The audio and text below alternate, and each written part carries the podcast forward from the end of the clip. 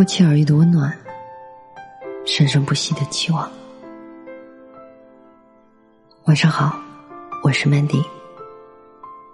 每晚十点半，我在这里等你，也等那些不语人言的心底事。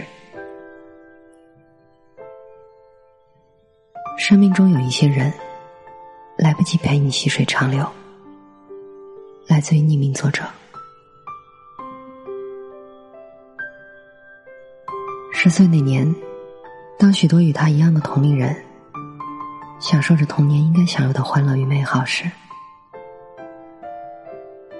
他却发生了对他人生起着很大改变的遭遇。他父亲去世，后来又有一个有家室的男人闯入他和他母亲的世界。然后受到外界各种嘲讽鄙夷，留下与人群落单的他，自卑并孤独成长。他记得父亲在世时酗酒成性，每次喝酒醉了，都要拿皮带抽打他和他的母亲。当他的父亲每次酒醒之后，都极懊恼。为什么喝酒醉了要犯下冲动错误？又再给他和他的母亲道歉。他小时候家里贫困，父亲因病住院期间的钱都是靠亲戚朋友周济。后来他也是从大人的谈话中知道，父亲治病需要好几万元手术费。上万的手术费，这样的数字，与当时他拮据的家庭而言，简直就是一笔天文数字。因为他父亲检查身体住院期间就已经花了一些钱了，又还需要几万元做手术，这完全是一个仅靠他父亲那一点微薄的工资所承担不起的。他们家里住的是平房，母亲也下岗了，就在家属院里开了一个小卖部，喝着父亲的微薄工资以及低保金，勉强过着日子。那段时间里，几乎都是他和他母亲守在父亲病房里。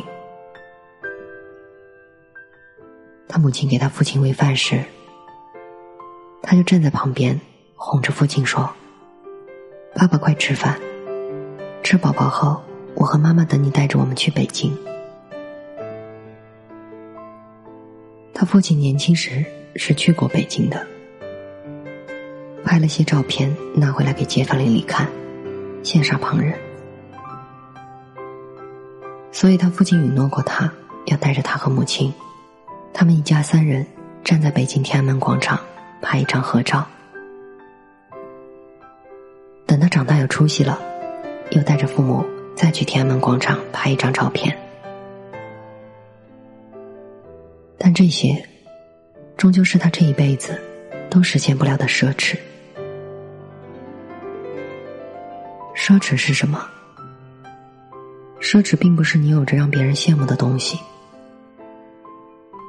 奢侈是，当你失去曾经不以为然的东西后，恍然大悟。失去的都是时过境迁后最需要存在的，可是又再也得不到了。这就是奢侈。他父亲病重时，医院几乎每天会下两次病危通知书。有一天晚上，他被母亲歇斯底里大哭的声音惊醒。他母亲拿着成为直线的心电图，跑着去找医生。边跑边哭，整个医院沉寂又深沉的氛围被他母亲的声音打破了。等到他母亲和医生匆忙赶来后，只见医生拿着大小不一样的管子，在他父亲身上到处动着，而他的母亲一个劲儿的坐在旁边哭，声嘶力竭的喊着：“我们这是造什么孽？秋秋，你不要丢下我们孤儿寡母的走，你走了，我们怎么活？他一直都记得他母亲当时那副伤心欲绝的样子，还有说的这一句话。后来经过医生抢救，他父亲转危为安。第二天，亲戚朋友听闻他父亲病重快死了，才陆续带着一些水果礼品，送了些钱赶来看望，寒暄了几句，没一会儿也就走了。因为大家都知道，他父亲患了肝癌，这是很忌讳的大病，所以大家都是匆匆的来，匆匆的去。其实，这人生很多时候都是这样，自己是戏子，看着台下的看客匆匆来，又匆匆去，戏表演的好些，会得到一些掌声。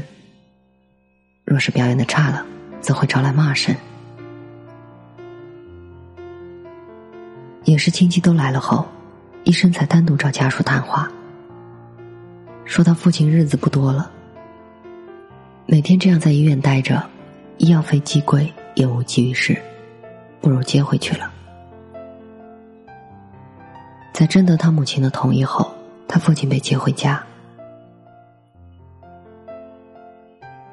这回他母亲没有憔悴，没有哭泣，反而异常的高兴。一回到家，都问着他和亲戚们要吃些什么，好去菜市场买来做一顿美餐。他母亲一直盘算着说：“秋秋喜欢喝酒，给他勾兑几两酒喝，要不然都没机会了。”秋秋喜欢吃鱼，买一条鱼拿回来做红烧鱼。秋秋不喜欢吃大蒜，不要买大蒜。秋秋爱干净，先把他喜欢的那一条大喇叭裤拿出来给他换上。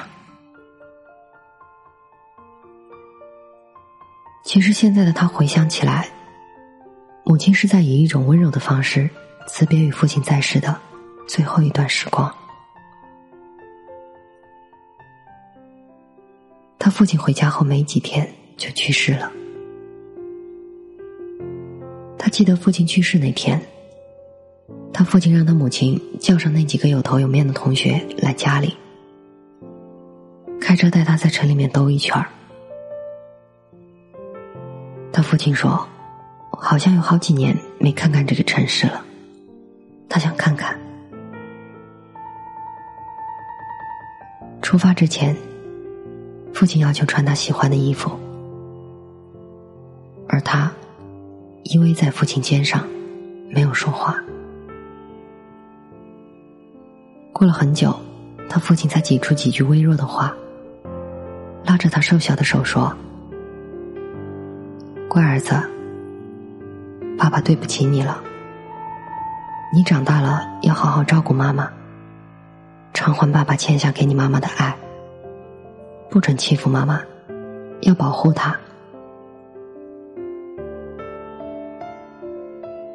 他听见父亲说这些，又眼泪汪汪的哭了出来。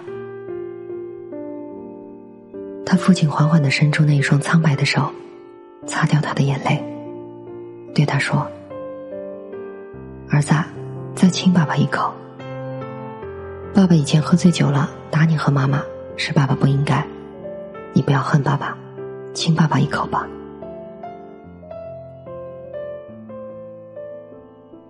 后来。他看着车开走，只是没一会儿，车停了，传来一个女人声嘶力竭的哭声，喊着：“求求你好狠心啊！你真的就这么抛下我和儿子走了吗？”那一瞬间，他听着他母亲反复的喊着他父亲名字，而他蹲在地上。抱头大哭。这一回，他真的成了没有父爱的孩子，而父亲、爸爸这样的字眼，也是从这时开始，便从他的人生字典里抹去了。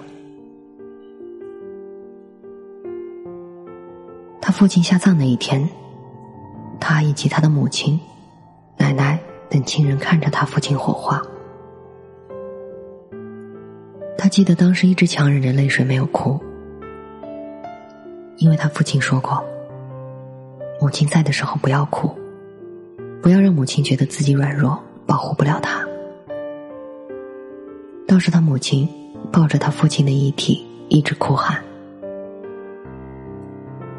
殡仪馆的工作人员说时间到了后，他亲眼看着他父亲的遗体被推进熊熊烈火中。这时，他母亲说：“你快哭啊！你怎么不哭？你不哭以后就再也没有爸爸了。你快再摸摸他的身体。”这时，他才放声大哭，而他父亲的遗体随着众人的哭声渐行渐远。他想，以后再也没有人教他如何勇敢了。但想了想，他父亲生命最后的日子里，一家三个人能够在一起度过，也是知足了。毕竟我们身边的人，总有一个要先走，所以能够在有限的日子里，活出无限的幸福，就是莫大的荣幸了。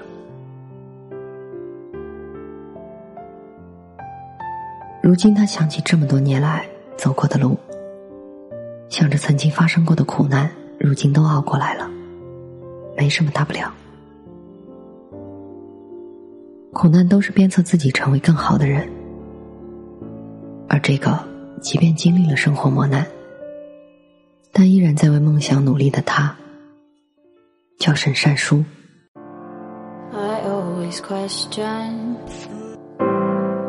why you came here. I always question why you say the things you say. Must have your reason why you stay the same. Some stupid time refrain.